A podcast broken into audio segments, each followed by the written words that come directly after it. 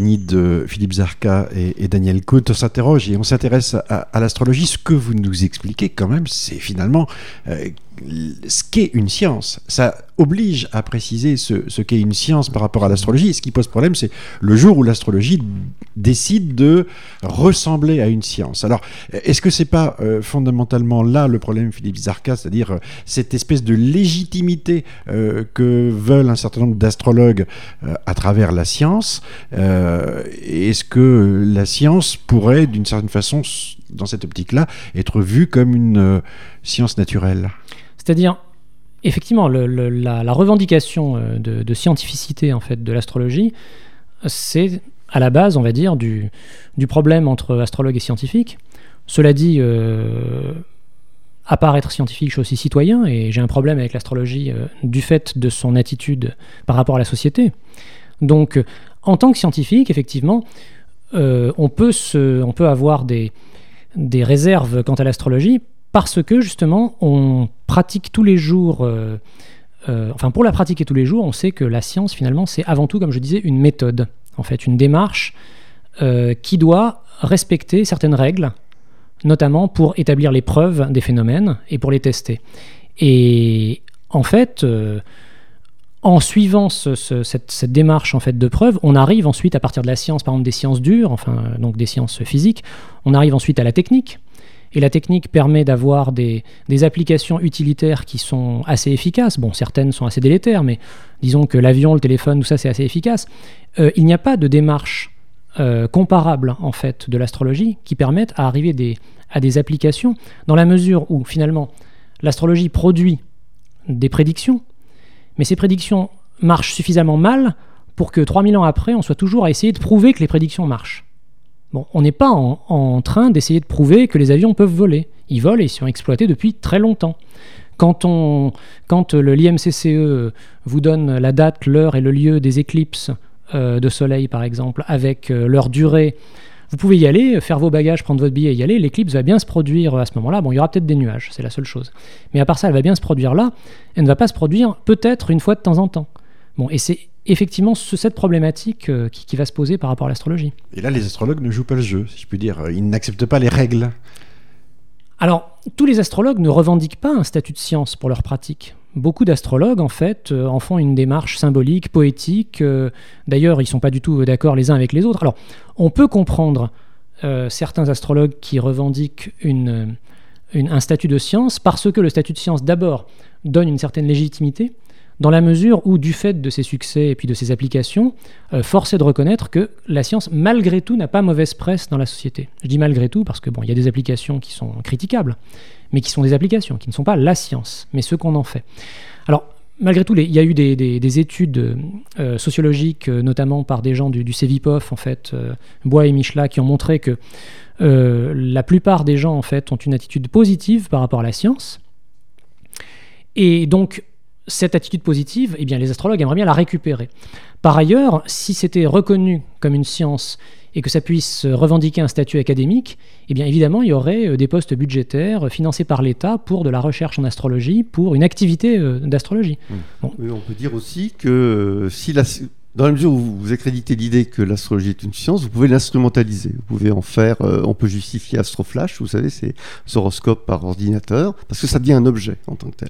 Alors qu'en réalité, d'autres astrologues se, faut, faut, le reconnaître, se défendent de cela, euh, n'en font, pas de leur, pratique une pratique commerciale, euh, s'intéressent à ce que l'on appelle l'astrologie savante, ils essaient de comprendre dans quelle mesure, bon c'est leur, euh, leur truc, hein, nous ça ne nous concerne pas, mais ils fonctionnent comme ça en, n'essayant pas de prévoir, de prédire, mais voilà, donc de s'interroger sur les rapports entre l'homme et le ciel, disons.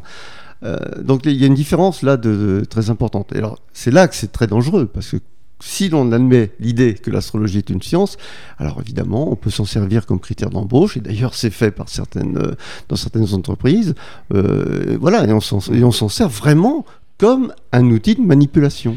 Vous- C'est là que ça devient grave, Voilà. Philippe, Zarka, sociologique. Philippe Zarka euh, dit c'est un problème aussi euh, en, en tant que citoyen euh, euh, pour la société. Est-ce que c'est ce que vous vouliez signa- signaler, c'est-à-dire l'arrivée de l'astrologie euh, euh, dans la sélection des candidatures à, Absolument. à un dans- poste euh, dans les assurances automobiles, euh, dans, euh, dans les, les, les consultations de, qui sont en fait euh, hybrides entre psychologie et astrologie, où finalement, comme l'ont très bien analysé euh, euh, Daniel Kuhn et Edouard Collot, en fait, euh, où euh, le, la relation euh, de, de- du client avec l'astrologue Mm. est très différente de celle avec un psychologue, puisque l'astrologue est censé être cautionné par le déterminisme des positions planétaires. C'est plus qu'une écoute, c'est une compétence en quelque sorte qui est mise à disposition du client, hein, du L'astrologue patient. détient le pouvoir, détient le savoir, et donc le pouvoir sur son client. C'est prescriptif, hein. c'est-à-dire qu'à partir du moment où un astrologue dit ceci, vous pouvez avoir d'ailleurs des comportements dans la vie qui, sont, qui tendent à mettre en pratique ce qui vous a été dit en séance. Hein. Donc c'est ce qu'on appelle la, la prédiction autoréalisante. Et ça peut parfois être très grave, ça dépend ce qu'a dit l'astrologue. S'il a dit, écoutez, surtout ne vous mariez pas, ça va être terrible pour vous, vous pouvez très bien, euh, ou l'inverse. Euh, vous voyez, vous pouvez, très bien induire des comportements qui sont. euh, alors on peut imaginer aussi que certains psychologues font très mal leur travail, mais en principe, le, le psychologue, le psychiatre ou le psychanalyste a une formation qui lui interdit d'avoir ce genre de, de rapport avec son, son client. Ah, En fait, ils sont borderline partout.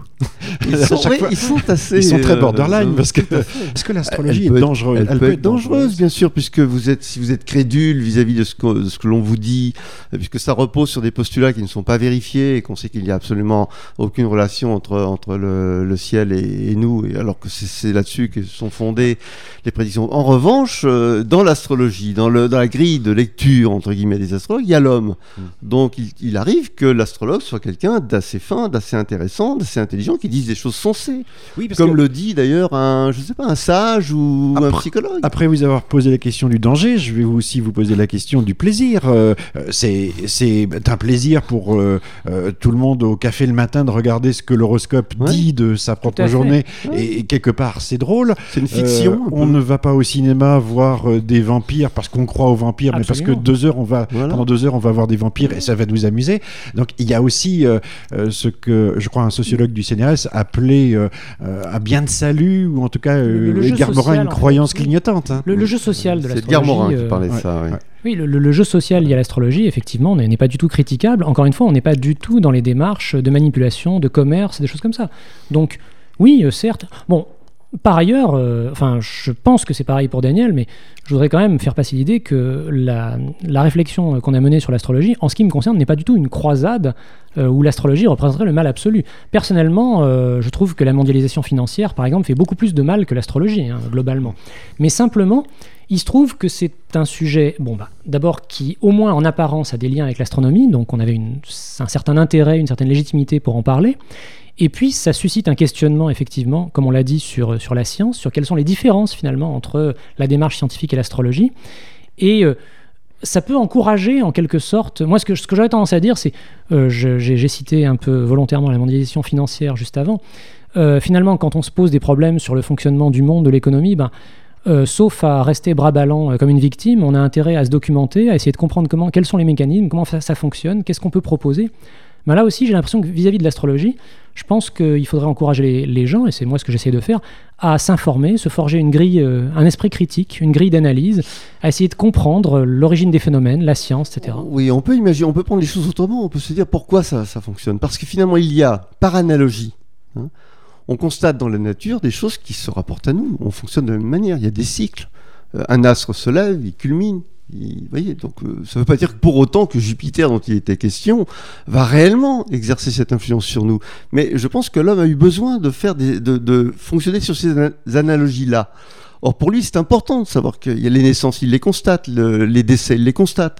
Il constate aussi ce que, ce que, ce, que ça veut dire qu'être au zénith, symboliquement, ça veut quelque chose, on en parle tout le temps. Donc, c'est pour ça que vous retrouvez toutes ces notions-là. Euh, la, la manière de caractériser l'être humain est, est très très bien euh, décrite dans n'importe quel manuel d'astrologie.